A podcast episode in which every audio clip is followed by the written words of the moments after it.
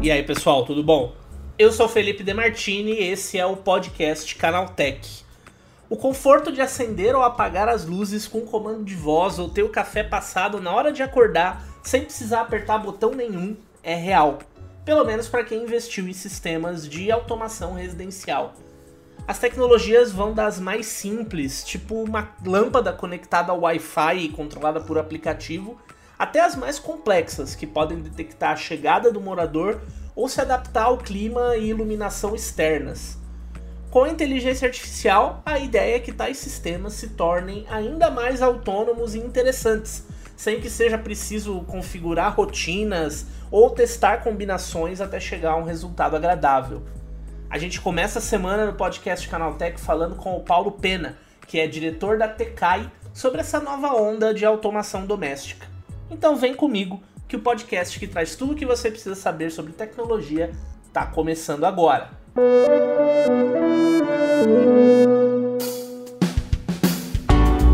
Sejam todos bem-vindos e bem-vindas ao podcast Canaltech, o programa que te atualiza sobre tudo o que está acontecendo no incrível mundo da tecnologia.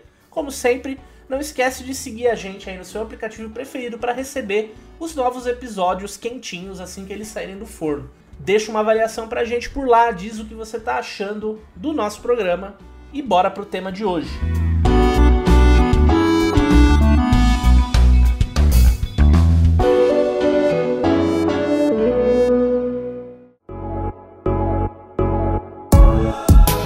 A automação doméstica está amplamente disponível no mercado. Tem kits simples que você pode comprar em qualquer varejista ou grandes sistemas que podem ser integrados e pensados como parte do seu projeto de arquitetura.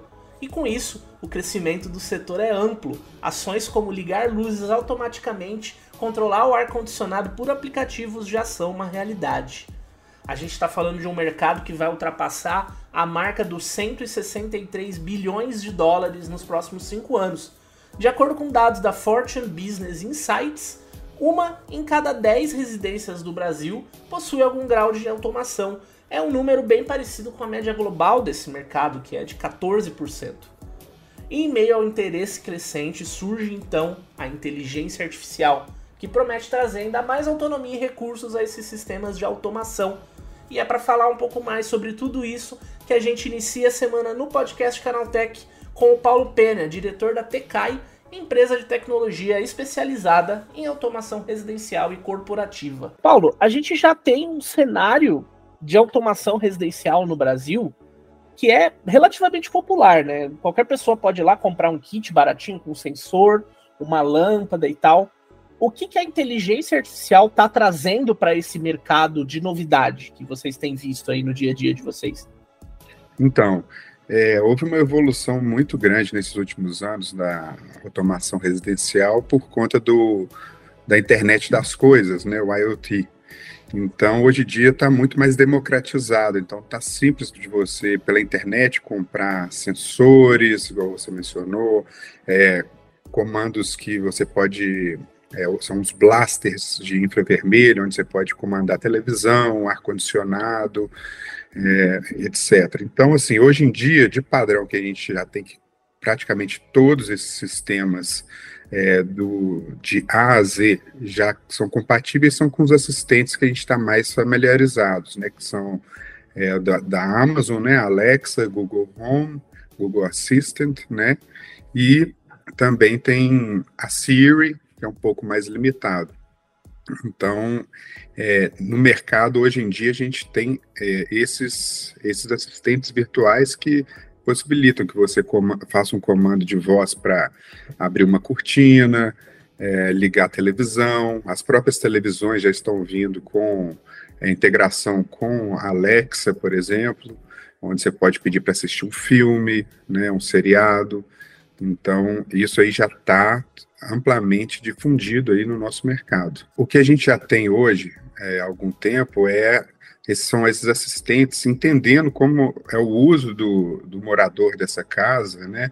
É, entendendo os padrões de utilização do sistema, como um horário que acende a, a luz da sala, horário que ele assenta para assistir um seriado. Então, ele já, já tem, nos nossos sistemas, a gente já tem é, sugestões, né? Então, por exemplo, quer ligar a televisão agora? É, vamos acender a luz. Você, é, eles, esse sistema ele já sugere, por exemplo, eu vejo que você todo dia nesse horário acende a luz da garagem. Você quer que automaticamente todos os dias úteis nesse horário já acenda a luz da garagem? Então já tem essas previsões do sistema. E agora é, tem um sistema além desses que eu mencionei, que é Alexa, é, Google Assistant e, e, Siri, tem um outro, uma outra empresa do, do norte-americana que chamada Josh AI, que eles sempre tiveram um pouco à frente do, dessa parte de inteligência artificial. Então, com o Josh AI, você já podia, por exemplo, é, fazer uma cena diferente você faz com Alexa e Google Home. Por exemplo, hoje em dia, nos meus cenários, na, nas empresas e nas casas que eu faço com a integração com a Alexa, você tem que dar cada comando separado. Então, por exemplo, você tem que chamar a Alexa toda hora, por exemplo, Alexa assistir televisão. Aí ela vai e liga a televisão. Depois eu. Mas só que nessa mesma cena eu quero também ligar o ar-condicionado e eu quero que é, desli, é, feche a cortina. Então, é, é claro que a gente pode programar hoje em dia já uma cena e um botão dentro do aplicativo, mas pelos assistentes virtuais, é, ou você faria uma cena para ela entender sempre desse jeito, né, bem engessado lá no back-end, né? Então a gente programa sempre que falar, sempre que você falar é, cena filme, ela vai fazer isso tudo. Mas às vezes você quer ter a flexibilidade, às vezes vai ter um dia que você não quer que abaixe a cortina e tudo. Então o Josh AI é, eles acabaram de lançar, tem algumas semanas, uma evolução desse sistema, onde você é, ele está integrado 100% com o chat GPT. Uhum. Então, você já pode falar é, em uma frase só, por exemplo, Josh, é, é, acender a luz, é, assistir o seriado é, do Netflix que eu estou assistindo, fechar as cortinas e me fala um pouco mais sobre esse filme que eu vou assistir agora. Então ele já vai, você vai conversando normalmente com o Josh GPT, que agora estão chamando de jo Josh GPT. Então é bem empolgante, né? Assim, para o nosso mercado, isso daí vai dar uma evolução muito grande é, e libera assim uma forma de interação com a sua casa é inimaginável. Realmente igual os Jetsons. essa, essa coisa de entendimento de contexto realmente é, é, é bem interessante. Eu, ele já está disponível para o público, já a pessoa já pode usar. Como é que está a implementação desse do Josh? O Josh, então, o, o Keynote foi algumas semanas atrás, onde eles já estão divulgando, acho que é, já está na pré-venda. E, e, então, assim, é importante entender também, né, que esses assistentes virtuais, eles não funcionam sozinhos. Não basta você comprar só uma Alexa ou só o Josh que sua casa vai ficar um espetáculo. Então, a, o que eu entro na minha empresa, na Tecai, é com a parte de comunicação. Então, o maestro de toda essa é, esses comandos, é, aí tem várias empresas muito boas. Eu trabalho com a Control 4, que é líder no mercado norte-americano.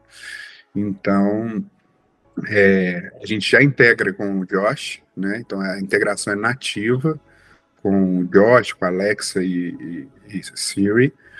E então tô, eu estou bem ansioso para botar as mãos nesse produto aí em breve para é, testar e começar a instalar nas casas dos brasileiros também. E do ponto de vista da acessibilidade, uma pessoa que de repente tem uma tem uma dificuldade de locomoção, tem uma dificuldade motora, ou tem uma dificuldade de enxergar, é, que tipo de aplicações que a inteligência artificial pode trazer, a automação pode trazer para facilitar a vida dessa pessoa no dia a dia dela em casa? Então, aí já tem sensores é, com uma precisão muito milimétrica que a gente pode implementar dentro de casa, até mesmo com câmeras, né? Mas, as, mas tem muitas pessoas que não gostam de ter essa privacidade invadida. Então a gente usa esses sensores onde a gente mapeia toda a casa. Então, por exemplo, eu posso mapear para quando essa pessoa é, com, por exemplo, dificuldade algum tipo de dificuldade, ou de locomoção, ou de é, visão, chega perto da porta, ele já vai sentir que está lá, já vai abrir a porta, destrancar. É, se ou, acontecer alguma queda, já pode mandar uma notificação para os familiares. Né? Se, se, você sentar no sofá, numa poltrona que é, essa pessoa gosta de sentar toda vez ali para escutar uma música, então simplesmente de, de assentar ali naquela poltrona, a gente pode já disparar uma playlist específica e principalmente para idosos, né? É, tem, temos clientes com Alzheimer, é, então que as, acabam tendo uma dificuldade assim para mexer no sistema, apesar da, da automação ser justamente para simplificar o uso, né? Eliminar aquele tanto de controle remoto e você é, poder fazer cenas assim onde a pessoa senta na todo dia para ver a, a, novela, no horário específico, sentou no sofá, já ligou a televisão, sem ter que fazer nada, nem mesmo um comando de voz. Então tem essa possibilidade também. Você tocou um pouquinho também no ponto de vista da privacidade. E como que vocês estão enxergando o tratamento de segurança, o tratamento de dados, de imagens, de telemetria que vem dos sensores? É, como que isso é protegido, como é que isso é mantido privado mesmo. O pessoal fala muito da, das assistentes que estão sempre ouvindo a gente, ou não estão, tem sempre uhum. essa discussão. É, como que vocês trabalham e, e, e, entregam essas soluções, garantindo a segurança mesmo dos dados e do, da rotina das pessoas? É, basicamente assim, a gente, quando a gente fala de câmera, por exemplo, sempre a gente, o, o cliente escolhe a senha dele sem a nossa é, supervisão, assim, a gente ensina como é que o cliente faz, ele mesmo escolhe a senha e a gente tem esse cuidado, né, que às vezes é uma coisa muito simples que costuma acontecer, que é simplesmente mudar a senha, que costuma ser usuário admin, senha admin, tem uhum. gente que instala e, e, não muda isso, então assim, é, esse tipo de coisa a gente tem bastante cuidado, principalmente quando a gente está falando de câmeras, e porque câmera é uma coisa muito pessoal, né? Tem gente que gosta de fazer simplesmente a setup de câmeras para fazer a vigilância do, da casa ou do apartamento, mas também tem gente que gosta de colocar dentro dos quartos. Então, é algo muito delicado que a gente sempre tem que ficar super atento para não acontecer nada nesse sentido. E como a gente trabalha com produtos, a maioria importados e tudo, então cada cada empresa, seja da automação, seja da, da rede Wi-Fi, tem um método de cripto, criptografia, de segurança, que a gente acaba dependendo deles, né? Uhum. Agora, quanto a essa questão de saber se, se a gente está sendo ou, ou, ouvido o tempo todo, ou monitorado, eu não sei te falar ao certo. Acredito que com certeza tem alguma coisa de dado sendo compartilhado quando você aperta o aceitar os termos ali em letras miúdas, tanto é que é, todos nós já viram, já passou por uma situação onde você está falando, por exemplo, de um produto e daqui a pouco você entra no seu celular, tá lá a propaganda dele para você. Então, isso aí é, é uma coisa realmente que a gente tem que ficar atento, né? E agora, para a gente finalizar e voltando lá para o começo, você falou sobre o Josh, falou sobre os projetos de vocês. Uma pessoa que está interessada em começar um, um, projeto de automação doméstica. Ah, quero. Estou aqui na minha casa, quero trabalhar isso daí. O que, uhum. que você sugere por onde que a pessoa deve começar? É consultando uma empresa, é fazendo um projeto de arquitetura focado, ou uhum. comprando uhum. um, um equipamento mais simples para aprender como funciona? Quais são os primeiros passos aí que vocês recomendam? Então, hoje em dia o nosso público-alvo, como é, é hoje em dia está muito mais democratizado, né, com o IoT, é, hoje em dia está muito mais fácil de qualquer um ter um, uma automação legal dentro de casa. Então, o meu, o meu o tipo de cliente é aquele cliente que vai estar tá construindo, até mesmo está fazendo uma reforma grande, um projeto um pouco mais complexo, maior, Aí a gente faz toda a parte de projeto, de infraestrutura, acompanha a obra, instala os equipamentos e, e dessa forma o, o tipo de equipamento que eu trabalho é interessante você fazer antes da obra porque você faz tudo cabeado, né? Apesar de hoje, de hoje a, rede Wi-Fi, a gente já está tá aí com Wi-Fi 6, que é muito bom e tudo, mas quando você está fazendo um projeto retrofit, é, hoje em dia quase tudo é conectado, então sua rede Wi-Fi vai ficando muito sobrecarregada, né? Então é interessante você fazer, é, identificar qual que é o tipo de é, solução que você quer, se é mais completa, que é o que a gente chama de full automation, né, que vai desde áudio, vídeo, iluminação, rede Wi-Fi, câmeras de segurança, controle de acesso, é, aquecimento de piso, automação da piscina, spa. Então a gente faz isso tudo. Agora é identificar o que, que qual que é o tipo de projeto. Às vezes você quer só fazer uma automação da sua sala ali da área que você recebe seus amigos.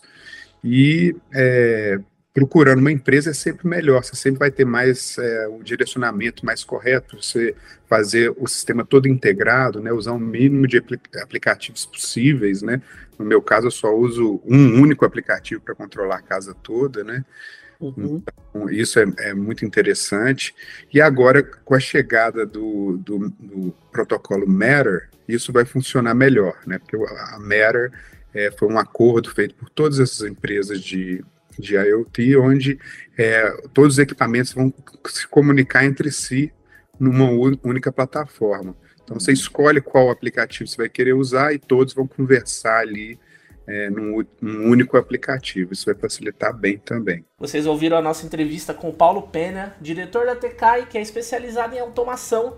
E agora a gente vai para o nosso quadro Aconteceu Também, com as principais notícias do universo da tecnologia.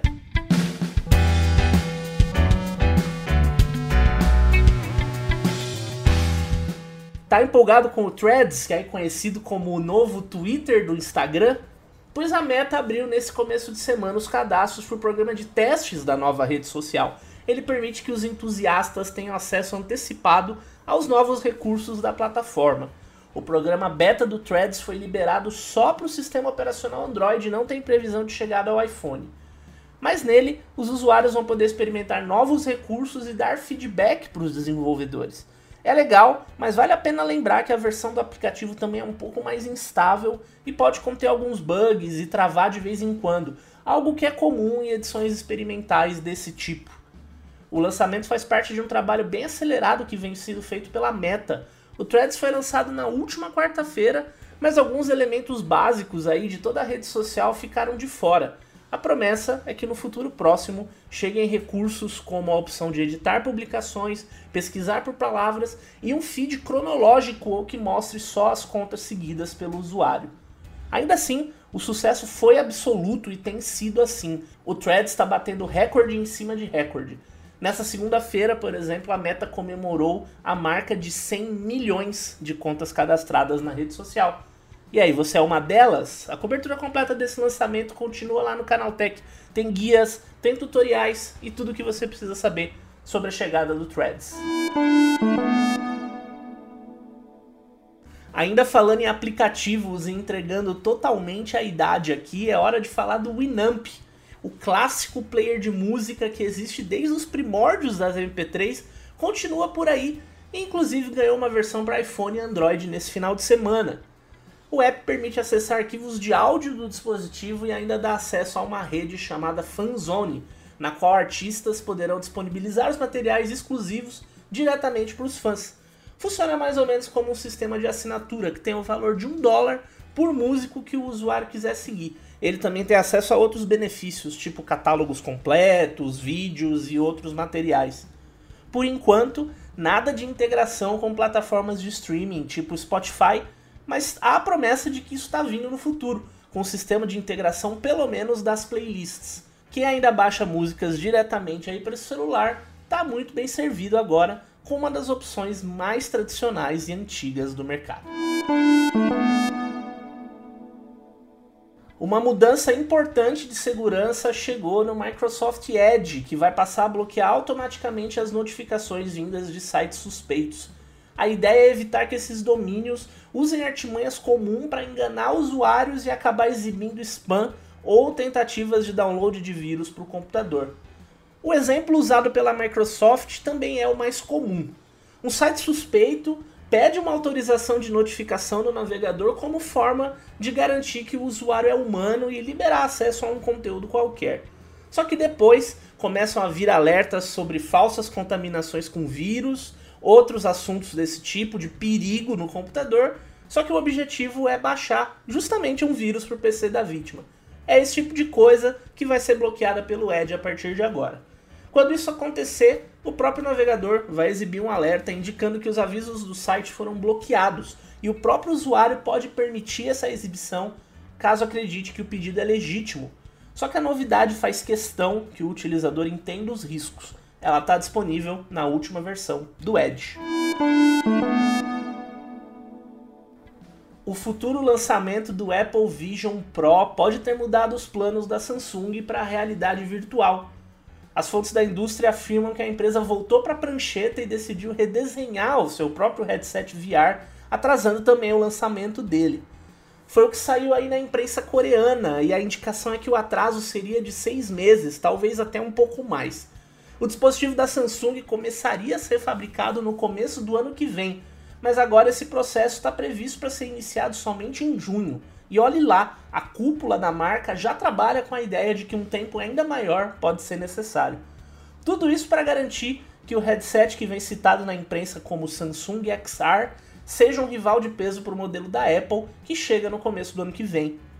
A ideia é que o aparelho VR da marca rode uma versão adaptada do Android e tenha processador Snapdragon. Ele também vai ter parcerias com Google e Qualcomm para a criação de um aparelho de ponta e focado nesse sistema operacional. Mas como todo rumor, não existe confirmação oficial desse atraso, enquanto a existência de um headset da Samsung já foi confirmada, ainda não existe previsão exata para o lançamento dele. Os Outros vem sendo citada como uma das melhores séries do ano.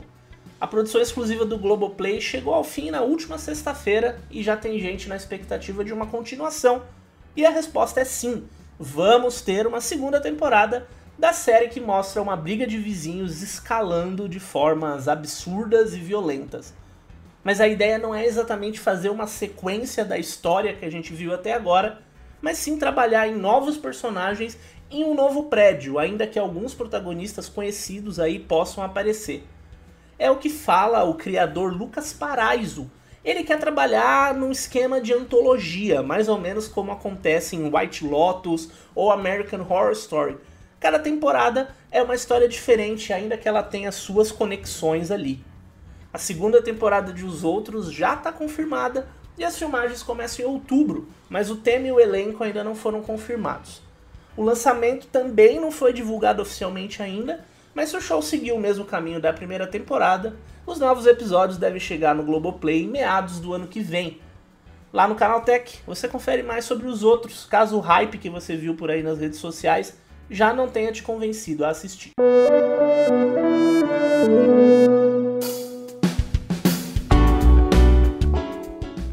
Com essas notícias, o nosso podcast de hoje vai chegando ao fim. Lembre-se de seguir a gente, deixar uma avaliação no seu aplicativo preferido. É sempre bom lembrar que esse programa vai ao ar de terça a sábado, toda manhã, 7 horas, tem um episódio novo para você começar o seu dia muito bem informado. Aos domingos tem também o Vale Play, o podcast de entretenimento do Canal Tech, que nesse final de semana dá dicas para você começar a ler quadrinhos. Esse episódio foi roteirizado e apresentado por mim, Felipe Demartini, e a edição é do Samuel Oliveira. O programa também contou com reportagens de André Laurente Magalhães Vinícius Mosken e Diandra Guedes. A revisão de áudio é da dupla Gabriel Rime e Samuel Oliveira, trilha sonora do Guilherme Zomer e a capa do programa foi feita pelo Eric Teixeira.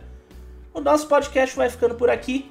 Uma boa semana para todos nós e até amanhã com mais notícias para você começar o seu dia muito bem. Um abraço.